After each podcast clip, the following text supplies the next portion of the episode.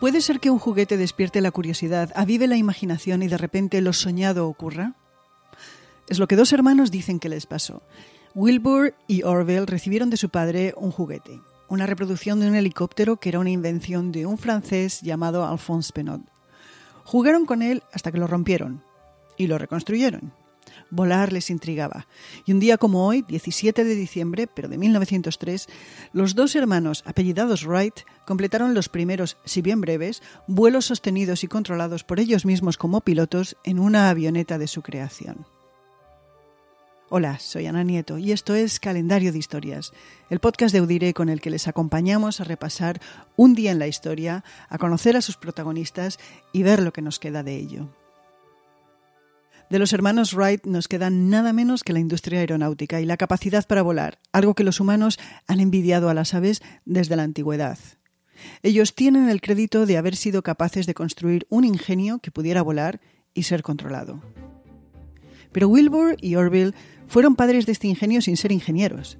Ninguno de los dos hermanos pasó nunca por la universidad. En Dayton, Ohio, se les conocía como los chicos del obispo. Es lo que era su padre, obispo de la Congregación Unida en Cristo.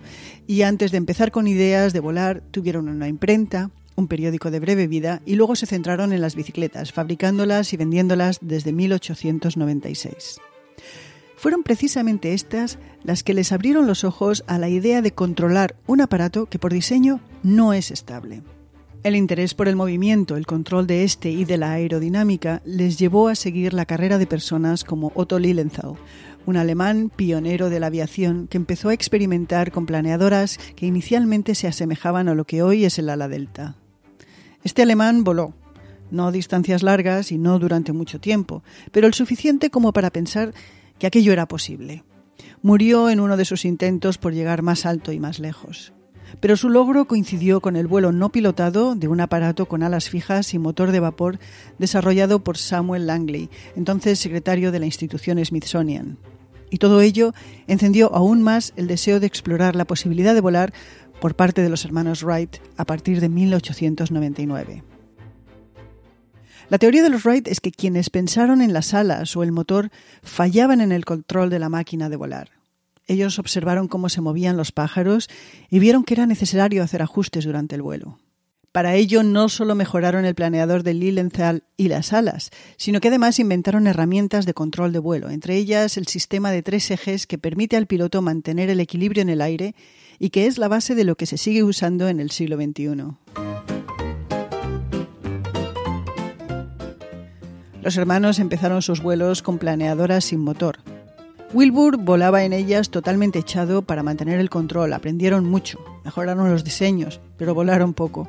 Sobre todo Orville, ya que Wilbur no quería dejarle pilotar por si acaso le pasaba algo a su hermano menor y tenía que dar explicaciones a su padre, el obispo. En 1903 colocaron el motor en la planeadora Flyer Wright y el 14 de diciembre intentaron su primer vuelo que apenas lo fue, porque solo duró tres segundos antes de que el aparato cayera y sufriera desperfectos. Se arreglaron y un día como hoy, hace 117 años, el Flyer Wright despegó del suelo no una vez, sino cuatro veces y ante cinco testigos.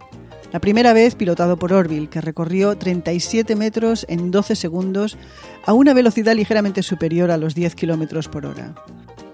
Wilbur voló 53 metros en 12 segundos y más tarde Orville le superó llegando a 60 metros en los que el aparato estuvo 15 segundos en el aire.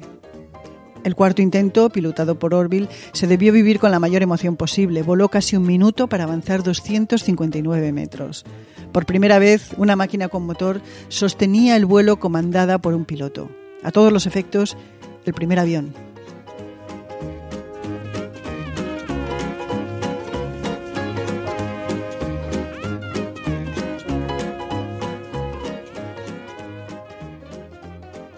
Los hermanos Wright mandaron un telegrama a su padre para que contara la historia a la prensa local. La respuesta de la prensa local no interesa. Los Wright se centraron en mejorar las condiciones del vuelo del Flyer y dos años más tarde aquellos segundos de vuelo ya pasaron a ser 30 minutos.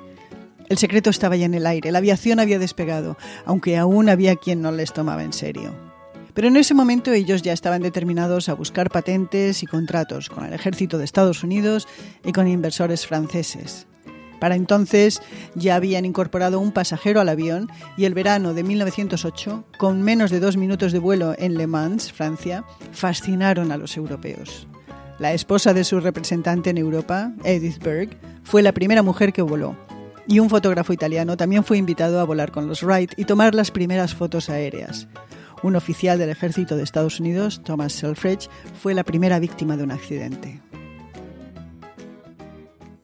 Los Wright fundaron una escuela de pilotos y crearon una empresa en 1909. Wilbur estuvo lidiando los últimos años de su vida con demandas por patentes, una de ellas con Glenn Curtis, miembro de la Asociación Experimental Aérea liderada por Alexander Graham Bell. Aquellas batallas legales causaron mucho estrés a Wilbur, centrado en los viajes y en la empresa. Finalmente, enfermo de fiebres tifoideas, falleció en abril de 1912, a los 45 años de edad. Orville voló por última vez en 1918 y murió 30 años más tarde, a los 76. Tuvo oportunidad de ver el papel crucial de los aviones en los bombardeos de las guerras para lamentarlo.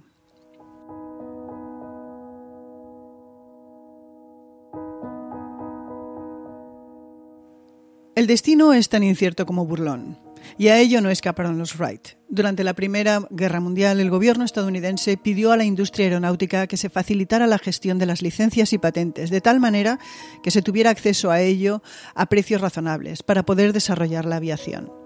Quienes tenían esas patentes fueron compensados, pero lo cierto es que la Gran Guerra anuló las batallas legales que consumieron a Wilbur, unos pleitos que ganaron la reputación de avariciosos a los Wright y retrasaron el desarrollo de la industria aeronáutica en Estados Unidos hasta el punto de que este país tuvo que usar aviones diseñados en Europa en aquella contienda. Y para rizar el rizo, la Wright Aeronautical Corporation y la Curtis Airplane Company, la empresa de su enemigo Glenn Curtis, se unieron en 1929. Hoy sigue existiendo, ya no fabrica aviones como hizo para el gobierno americano, sino que hace componentes y tecnologías de la industria aeroespacial. Y tal día como hoy, 17 de diciembre, pasaron otros eventos históricos. En 1922 las últimas tropas británicas se retiraron de la República de Irlanda. Y en 1941 las tropas alemanas, lideradas por Erwin Rommel, el zorro del desierto, comenzaron a retirarse del norte de África. En 1986, la británica Davinia Thompson se convirtió en la primera persona en recibir un triple trasplante de corazón, pulmón e hígado. Y tres años más tarde se estrenó uno de los clásicos de televisión, Los Simpson. Y en España, el 17 de diciembre de 1983 fue un día trágico. O más bien una noche trágica. A las 4.45 de la mañana se inició un fuego en la discoteca Alcalá 20 de Madrid. Murieron 82 personas. Y en 1903, cuando los hermanos Wright volaron por primera vez, fue el año en el que el rey Eduardo VII del Reino Unido fue proclamado emperador de India. Por primera vez se celebró el Tour de Francia y también fue el año en el que Panamá nació como país al independizarse de Colombia. Y en Estados Unidos fue el año en el que se secaron las cataratas del Niágara debido a una sequía.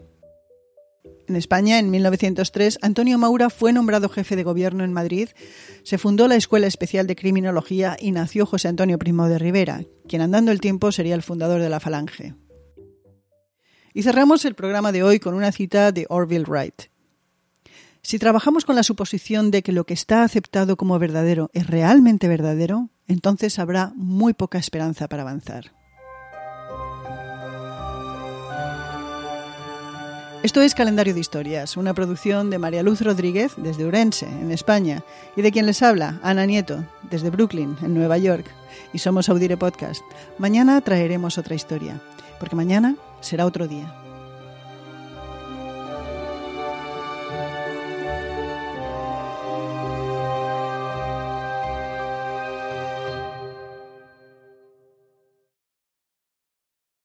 If you're into designer furniture and you want the sofa that broke the internet, you don't have to go broke to get it. Because Designer Looks Furniture has all the same styles and trends and all the quality, but without the designer prices. Check them out. Designer Looks at Value City Furniture or designerlooks.com.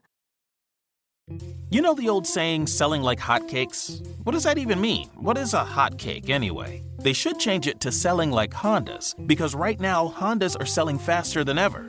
Probably because they're so rugged, long lasting, and fuel efficient. And if you want one, you should get to your local Honda dealer right away. check out the 8 passenger Pilot or maybe the adventurous Passport. But you gotta do it fast because Hondas are selling like, well, Hondas. New models are arriving right now. Don't wait, see your local Honda dealer today.